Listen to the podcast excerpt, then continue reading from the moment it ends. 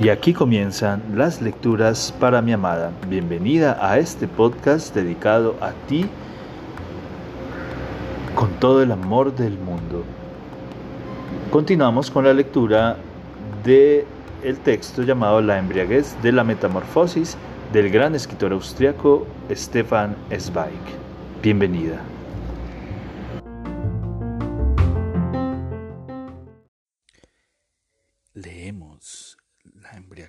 De la metamorfosis del maravilloso escritor austriaco Stefan Zweig. El duelo se despide delante de su vivienda y todos se desperdigan corriendo a paso rápido, salpicados de barro y provistos de enormes paraguas, hacia sus casas. Solo la hermana, el cuñado, la viuda del hermano y el carpintero con que se casó luego suben las escaleras acompañados de sus crujidos. La habitación solo cuenta con cuatro asientos y son cinco.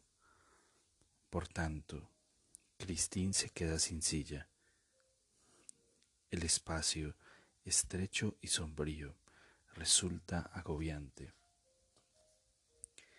Huele a humedad y a aire viciado por los abrigos húmedos colgados por los paraguas que gotean. La lluvia golpea las ventanas y la cama de la difunta espera gris y vacía a la sombra. Nadie abre la boca. Cristín rompe hielo. Vas a tomar café, ¿no? Sí, Cristín, responde el cuñado. Algo caliente nos hará bien. Pero tendrás que prepararlo rápido, porque no nos quedaremos mucho rato. El tren sale a las cinco. Ahora, con el cigarrillo en la boca, respira aliviado. El funcionario municipal, hombre jovial y bonachón, que ya en su época de sargento mayor destinado a la impedimenta durante la guerra, se echó una panza que luego creció rápidamente en el periodo de paz. Se siente cada vez más incómodo cuando no está en casa y en mangas de camisa. Durante la ceremonia se esforzó por poner cara de circunstancias y mantenerse erguido, pero ahora se desabotona la chaqueta, negra, con la que parece disfrazado y se reclina con abandono en la silla. Fue una buena idea no traer a los niños. Dicen que deben acudir al entierro de la abuela, pero yo enseguida Dije que no conviene mostrar algo tan triste a los niños porque no lo entienden. Y, además, el viaje de ida y vuelta es demasiado caro, cuesta una fanegada de dinero, y en estos tiempos... Cristín tritura frenéticamente los granos de café con el molinillo. Hace cinco horas que ha llegado y ya ha oído diez veces las palabras demasiado caro malditas y odiadas. Según Fustaller, habría sido demasiado caro llamar al director del hospital de St. Polten y de todos modos no habría podido hacer nada. La cuñada dijo que prefería no pedir una cruz de piedra para la tumba porque era demasiado caro. Y las mismas palabras pronunció la hermana al referirse a las misas de difuntos y ahora el cuñado en referencia al viaje. A todos les gotean de los labios sin cesar, como aquella lluvia que gotea del alero en el exterior y se lleva toda la alegría. Y volverán a gotear y a golpear cada día. Demasiado caro, demasiado caro, demasiado caro. Cristín tiembla y con mano enfurecida descarga su rabia en el molinillo que rechina. Irse, irse, no oír nada más, no ver nada más, mientras los demás permanecen sentados a la espera del café y tratan de conversar. El hombre que se casó con la viuda del hermano, un insignificante carpintero del barrio de Favoriten en Viena, se mantiene humilde y encogido entre sus parientes políticos. No conocía a la anciana. La conversación avanza a trancas y barrancas, entre las preguntas y respuestas, y se detiene una y otra vez como si una roca le obstaculizara el paso. Por fin los interrumpe el café. Cristín sirve cuatro tazas, pues no tiene más, y se dirige de nuevo a la ventana. La agobia el silencio cohibido y extrañamente contenido de los cuatro, que oculta con torpeza una única idea. Sabe lo que vendrá, lo percibe con los nervios. Fuera, en el recibidor, ya visto que cada uno traía dos mochilas vacías. Sabe perfectamente lo que vendrá y la repugnancia la ahoga. Por último, el cuñado empieza con su voz jovial. Vaya lluvia más asquerosa. Y Nelly, con lo olvidadiza que es, ni siquiera ha traído el paraguas. De hecho, lo más sencillo sería que les des el de tu madre Christine, ¿o lo necesitas tú? No, responde Christine temblando desde la ventana. Ahora viene, viene enseguida. Venga, rápido, rápido. Por cierto, interviene la hermana, como si el golpe estuviese planeado. ¿No sería mejor repartir las cosas de mamá ahora mismo? ¿Quién sabe cuándo nos reuniremos de nuevo? Franz tiene mucho trabajo. Y usted, añade dirigiéndose al carpintero, seguramente también. Y venir expresamente aquí no vale la pena cuesta dinero. Creo que lo mejor es repartir las cosas ahora mismo. ¿Te parece, Cristín? Por supuesto, su voz se ha vuelto áspera de golpe. Solo os pido que repartáis todo entre vosotros. Tenéis hijos y podréis utilizar mucho mejor las cosas de mamá. Yo no las necesito y no aceptaré nada. Repartiros todo entre vosotros.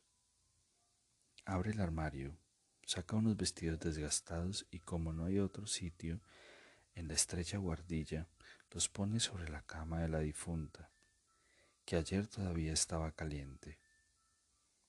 No es mucho, un poco de ropa. El viejo abrigo de piel de zorro, el abrigo remendado, un montón de lana, un bastón con mango de marfil, un pequeño reloj de plata con cadena, un rosario y el medallón de esmalte de María Seul. Luego medias, zapatos, pantuflas de fieltro.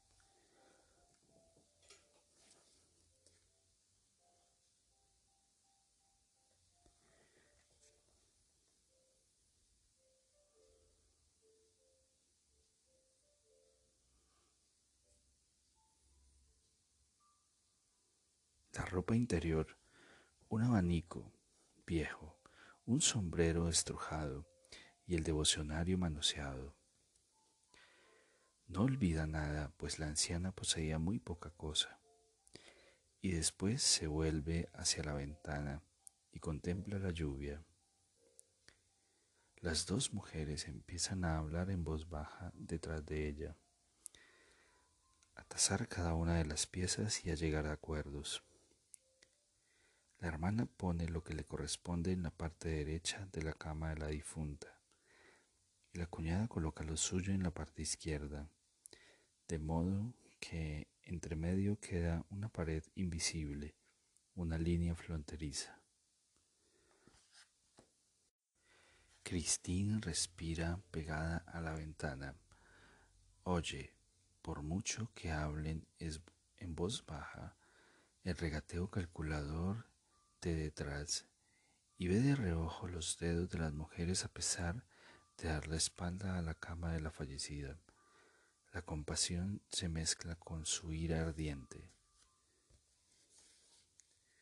Qué pobres que son, qué terriblemente pobres, y ni siquiera lo intuyen.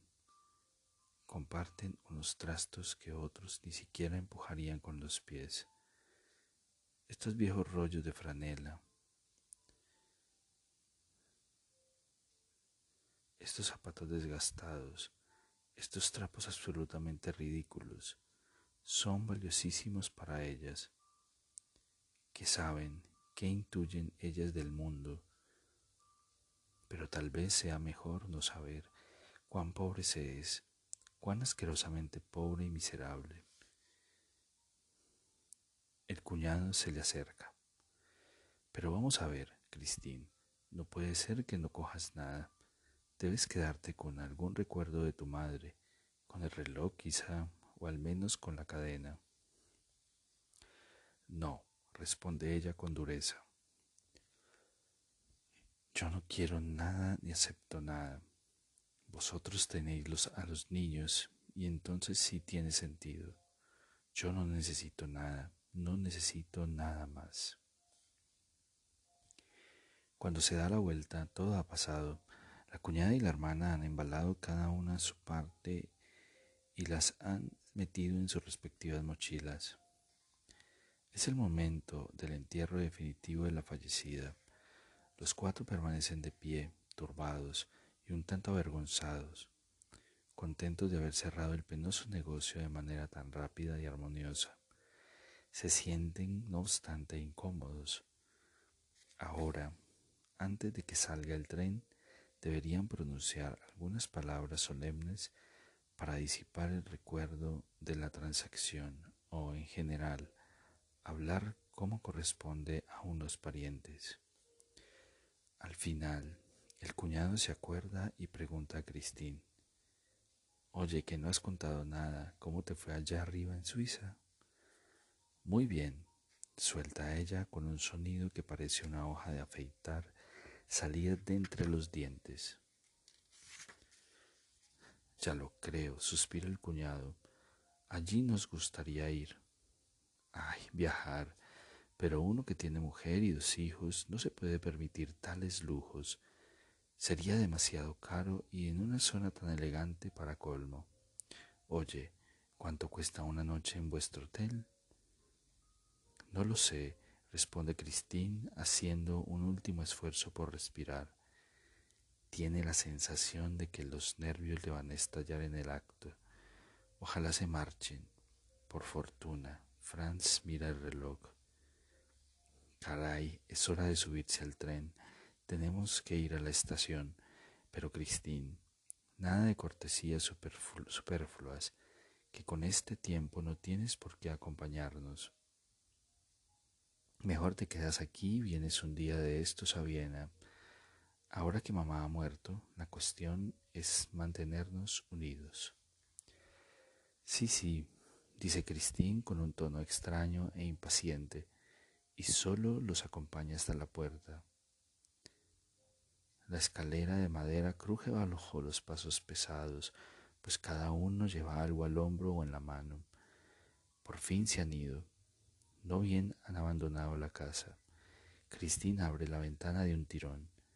El olor la asfixia, el olor a humo frío de cigarrillos, a mala comida, a ropa húmeda, el olor a espanto y a preocupación y a los suspiros de la anciana, el olor espantoso de la pobreza. Es terrible tener que vivir aquí. ¿Para qué y para quién? ¿Para qué respirar todo esto día tras día y saber que en algún lugar existe otro mundo, el mundo real, y en ella misma, además, otra persona que se ahoga como un envenenado en este tufo? Sus nervios tiemblan y palpitan.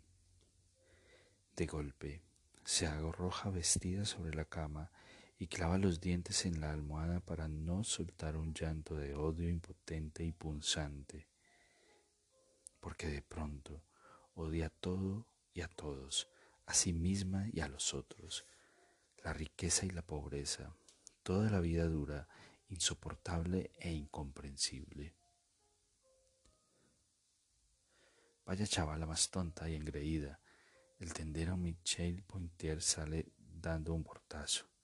Es increíble lo que se permite esta presumida. Es un mal bicho. Venga, venga, ¿por qué estás tan nervioso? ¿Qué te pasa? Lo tranquiliza con una amplia sonrisa el panadero Herliska, que lo esperaba delante de la oficina de correos. ¿Te ha mordido alguien? Porque es verdad. Vaya insolencia. No he visto a nadie igual a esa zorra pretenciosa. Ahora siempre se le ocurre algo diferente. Que esto no le parece bien y esto otro tampoco, y así sucesivamente. Lo único que quiere es fastidiar y presumir.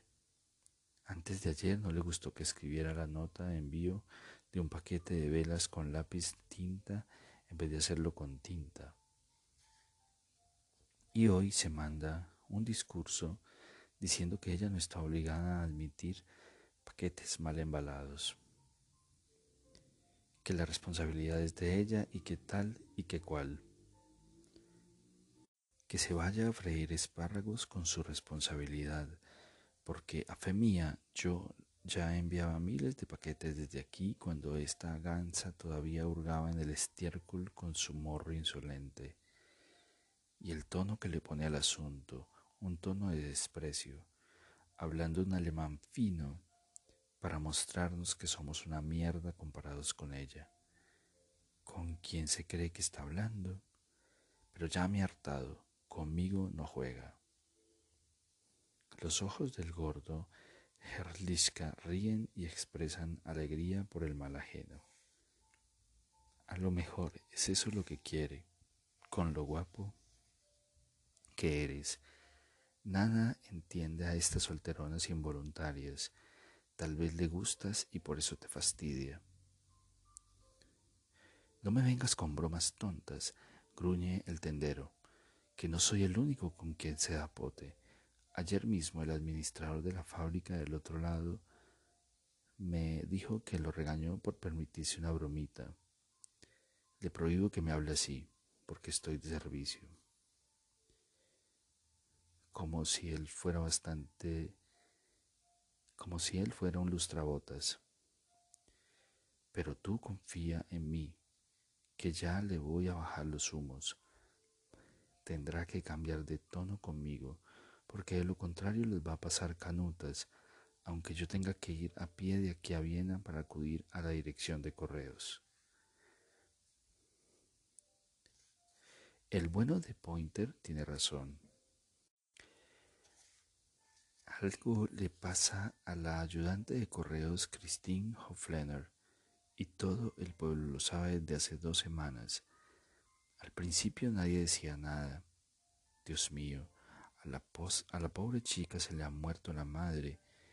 Al principio creían que la muerte la habría afectado sobremanera. El párroco pasó dos veces a consolarla. Fuchstaller preguntaba cada día si podía ayudarle la vecina quería visitarla cada noche para hacerle compañía, y la dueña del buey dorado incluso le ofreció una habitación en su hostal, con pensión completa, para que no tuviese que hacerse cargo de las tareas domésticas. Pero ni siquiera se dignó a dar una respuesta correcta. Algo le pasa al ayudante de correos Christine Hoflener, pues ya no puede acudir una vez a la semana, como siempre, a la coral y aduce una ronquera. Hace tres semanas que no va a la iglesia y ni siquiera ha pedido que se celebre una misa en memoria de su madre. A Furstaller, que quiere leerla en voz alta, le dice que le duele la cabeza y cuando la invita a un paseo afirma estar cansada. No se acerca a nadie cuando compra hace como si perdiera el tren y no habla con nadie. Y en la oficina se muestra siempre antipática, taciturna y fastidiosa. Y aquí terminan las lecturas para mi amada. Espero este capítulo haya sido de tu agrado. Te amo, te amo con todo mi ser, todo mi corazón.